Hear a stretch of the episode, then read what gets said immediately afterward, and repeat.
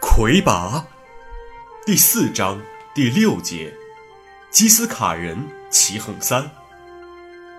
灵山军在郡城休整了三天，齐衡三这才有机会诊治一下迷林的烧伤。他惊讶地发现，只经过短短的三天时间，迷林的严重烧伤基本上已经结痂，在迷林身体表面形成一层厚厚的角质皮，这是不可思议的。即使可以认为迷林的脉门控制技术很高，被烧灼时形成了很好的保护涡流，但已经烧伤的部分也应该出现溃疡反应，而不会变成像西陀那样的皮甲。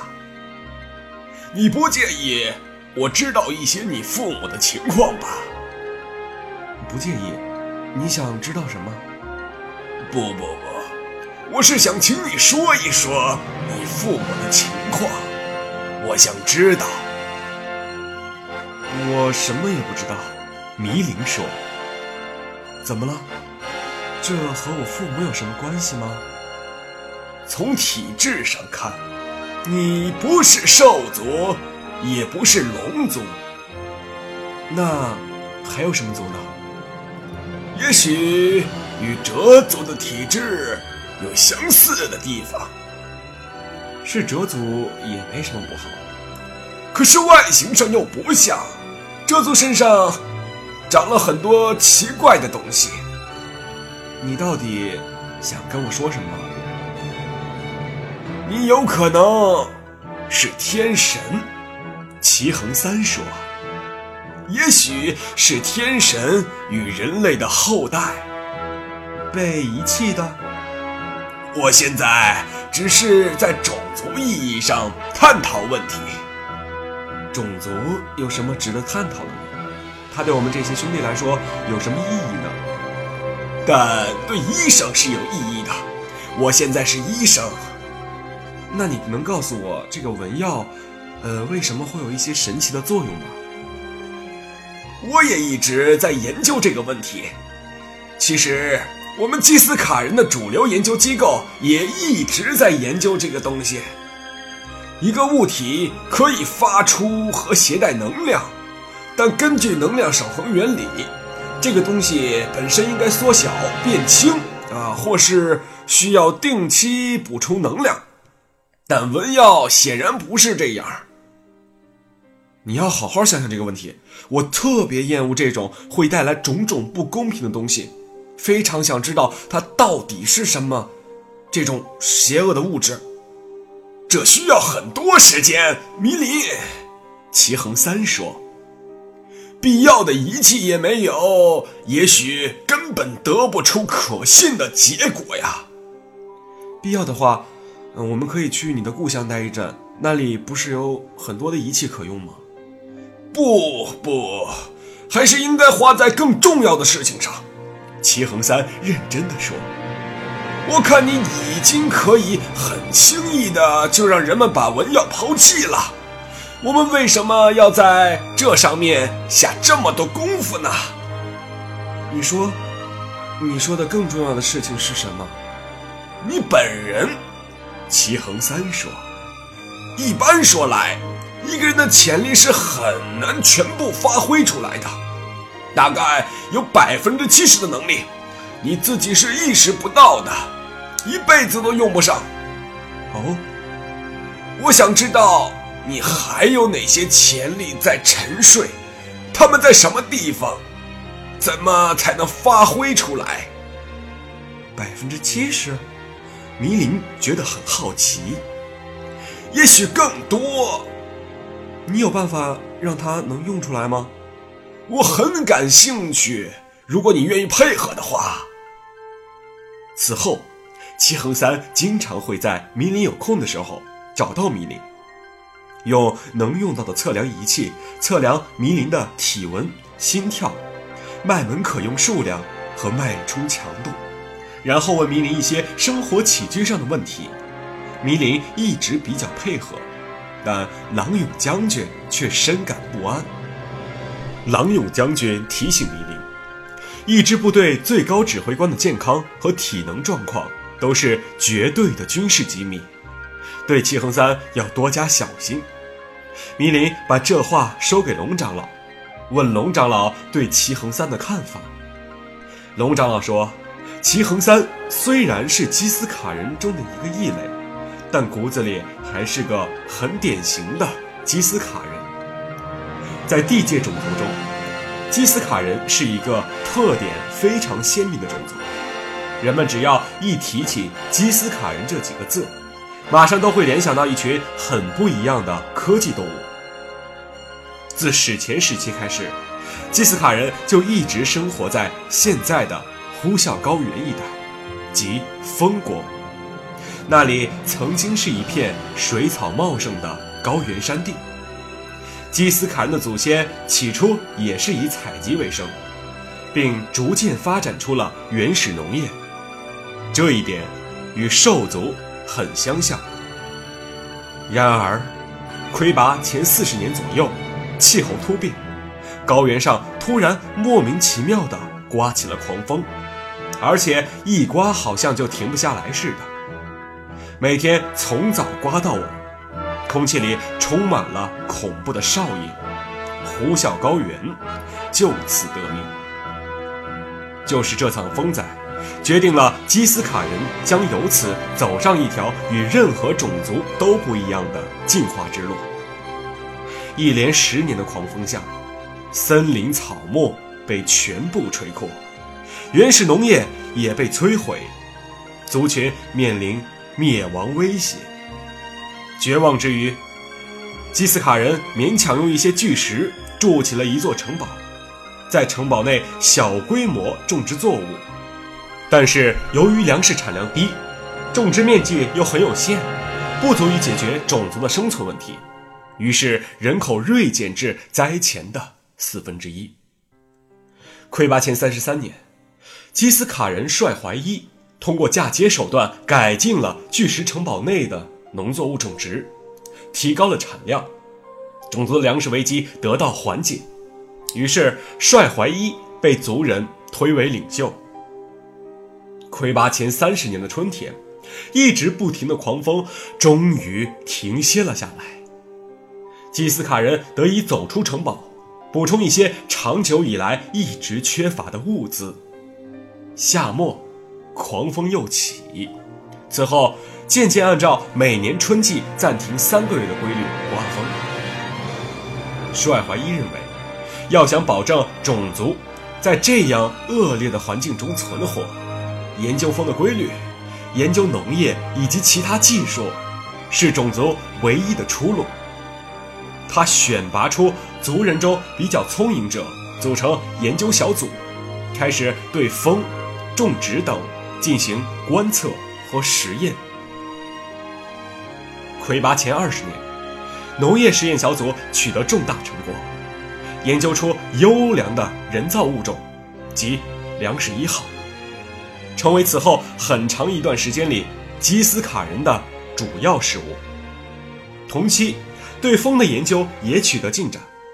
测风小组组长百里沙根据狂风的风向、规律、力量，提出了一个大胆的设想：也许可以利用原本是灾害的狂风为吉斯卡人服务，将强大的风能转化成其他可利用的能量。魁拔前十五年，风车一号研制成功，接着。与风车相配套的多种传动系统也被发明出来。风推动叶片产生的转动，经过一系列齿轮组、变速箱、曲轴、偏心轮的传导，带动着抽水机、脱粒机、粉碎机之类的怪异装置，像着了魔似的做着本来只能靠人来完成的工作。受到这些成就的鼓舞。基斯卡人好像领悟到了自己存在的意义和价值，于是把全部精力都投入科技应用的一些事情上。很快，基斯卡人就在农业、能源、建筑等多个领域里取得了多项技术突破，产生了粮食二号、风车二号、基地一号等多项发明。为了鼓励族人发挥才智，建设家园，率怀一实行专利积分制，凡是在技术创新方面有所贡献者，按其贡献大小获得积分，其政治影响力则按照积分多少评定。两次在风车研究方面有大贡献的百里沙，被推举为大技师，地位仅次于领袖帅怀一。魁拔前三年，由于在农业试验中对有毒物质吸入过多，领袖帅怀一病逝，百里沙继任领袖。他对族人由于长期食用营养单一的粮食一号。和粮食二号普遍患有夜盲症一事非常重视，组织成立了营养医疗研究小组。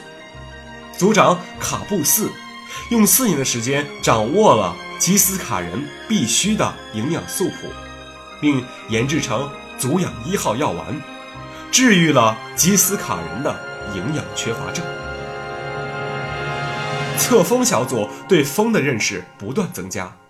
并且研制成风车三号，依靠这几年的巨大风力，风车三号所提供的动能协助了地质勘探小组的勘探，不久便公布他们发现了呼啸高原地下藏有丰富的矿藏。化工实验小组试图利用基地内部地下的元素合成所有所需物质。以应对狂风肆虐时无法外出的情况，但是成果并不大，仅仅合成了原材料 A、原材料 B、原材料 C，与计划中需求的二十四种基本原材料相去甚远。魁拔九十一年，静系的小神发现了基斯卡人，不久，基斯卡人接受了文药。当时的创意积分最高者田三伯获得了。王文耀，田三伯是基斯卡人历史上的一个奇人。他不但在工业、农业、建筑、军事、医学等方面均有突出贡献，更重要的是，他致力于将各种科技和学问分门别类，整合成一个整体框架。他著书《目录术》。将基斯卡人的研究分为物科与人科两类，而上述工农业都属于物科。由此敏锐地发现，基斯卡人的研究太偏重于对外部自然的改造，而忽视了对族群自身制度的建设。田三伯成为基斯卡王之后，立即设立了专家小组，研究社会制度建设。魁拔一百二十年，小组带头人。木子久发明了制度一号、制度二号和制度三号，分别指导基斯卡人的教育、计划生育和文药分配。木子久成为了基斯卡人第一位人文科学家。在以上制度的促进下，基斯卡人科技进一步发展，又分别完成了粮食三号至粮食九号。就此完成了全部基斯卡人粮食品种的基本序列：足氧二号 U、足氧二号 K、足氧二号 H。这是针对特定人群的功能性营养品和保健类药品。美味一号汤，标志着基斯卡人的食物进入从纯功能性向功能享乐兼具性过渡。风车四号，是。风动力发生器最大功率记录保持者，原材料 D 至原材料 X 全系列及合成材料 SJ，这些新材料的出现为后来的发明提供了基础。基地二号，这是在巨无霸型拼合式基地基地一号基础上改进的可移动式基地。此后，基斯卡人在呼啸高原上的活动。不受风的影响，基地在一个地方的矿产开采完之后，可以移动到另一个地方进行。此外，田三伯还设立了百科全书小组，开始将有史以来的基斯卡文明全部编入一本百科全书。鉴于两次魁拔战争中基斯卡人的伤亡经验，基斯卡人也开始注重研究国防军事领域。白葛持王文耀时期，军事工业小组根据对基斯卡人战斗脉术及战斗交通需求的研究，研制出了脉术枪一至四号、脉术炮一至三号、高原骑艇一至三号等战斗工具，但这引起了越来越大的哲学危机。越来越多的基斯卡人认为，目前以军事为研发重点的国家背离了立国者早年提出的“科技立国、幸福生活”的立国原则。从防卫开始的军事研发必然会导致攻击性武器的出现，致使国家走上军国之路。而从世界历史上看，像异族那样的军事化国家，是从来没有过幸福生活的。对于这些反对的声音，白格表面上不予理睬，暗中却组织哲学家研究如何进行有力的反驳。他本人从政治家立场提出了两点发展军事的必要性：一，从这次魁拔战争来看，基斯卡人因为武装力量弱，在多国协同行动中比较被动，被动则无法保护自身利益。二，从长远看，基斯卡人的很多技术都可以卖给外国人使用，这就需要有较强的军事实力，保证这种交易的公平性和对侵权行为的惩罚。以人文科学家风凡四为代表的反对者的主要观点则是：幸福生活的基础是社会的公益性，武力强大者对正义的敏感度只会越来越低。缺乏正义的国家不会建立起有利于国民幸福生活的制度。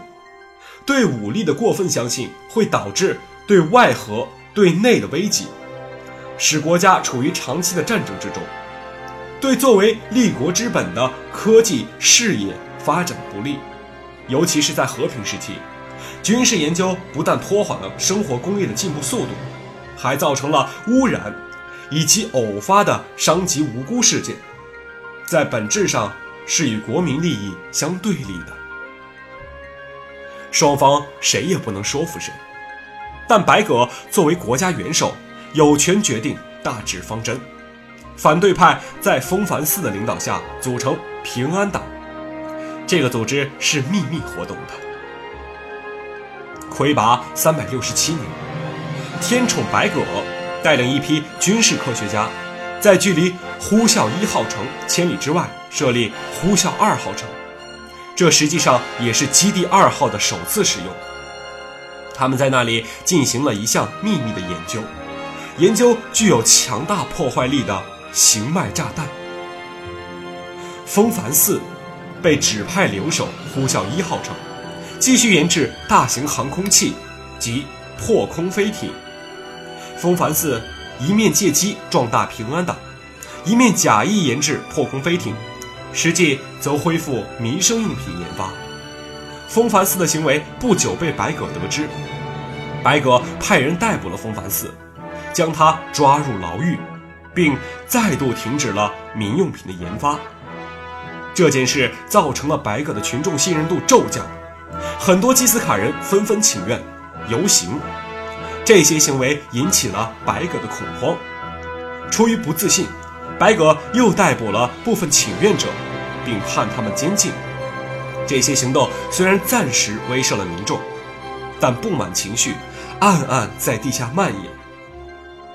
魁拔三百七十二年，白葛逝世，按制度三号所规定的基斯卡人的王文耀传承惯例，下一任领袖应由创意积分最高者风凡四继任。可是，由于之前的事件，白葛将王文耀传递给了自己在研究行脉炸弹时期信任的六明冲，破坏了制度三号。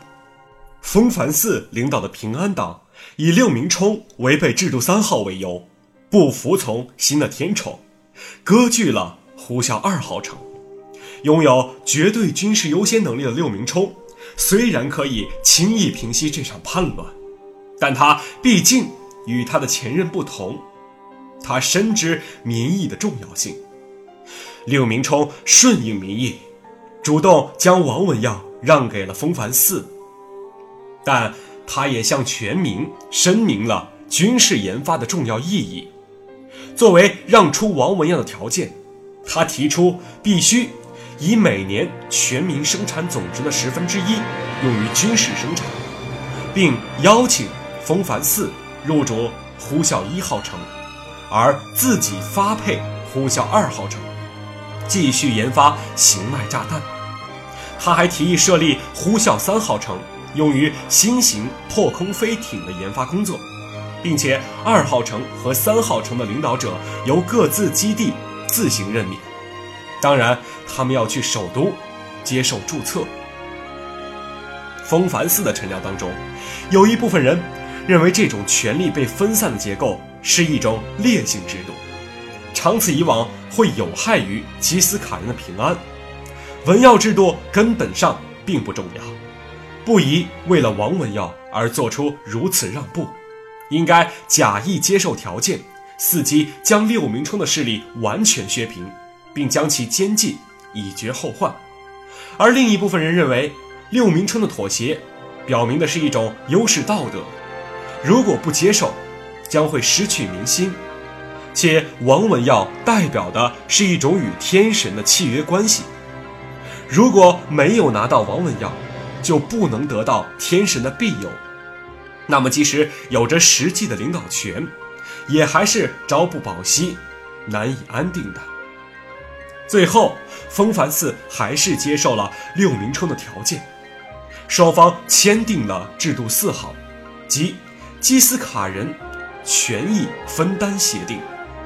风凡寺得到了王文耀和呼啸一号城，六明冲得到了呼啸二号城，而新设立的呼啸三号城，由六明冲信任的专家久尔氏统领。从此，基斯卡人产生了三个行政中心。虽然呼啸一号城仍是最大城堡及首都，但随着本时期。另外两个基地迅速的扩张与发展，到本时期末，呼啸二号城已经发展为科技最发达的城堡，而且更为不妙的是，二号城和三号城分别有型脉炸弹和破空飞艇两个杀手锏，而呼啸一号城不但军事力量薄弱，又流行着各种奢侈品，享乐思潮泛滥，民风日趋慵懒。潜伏着危机。此后的历代基斯卡天宠都对此问题非常头痛，他们想方设法想重新把基斯卡人的权力集中，但都苦于不敢触犯制度四号，不能有所作为。除了一张天神允诺给的空头支票，天宠们唯一还握有的优势就是与外族通商的经济特权。这是由制度五号保障了的，二号城和三号城都不可以与外族通商。靠着这个特权，仰赖墨拓人打通的衣裳路，呼啸一号城将他们的各种新鲜玩意儿卖到地界各地，加速了地界的发展。同时，呼啸一号城购得了由雾妖的银矿、兽族的科铁作为原材料。再由折组的锻造术加工而成的特殊材料——银科铁，它是基斯卡人的合成技术所无法合成出的一种新材料。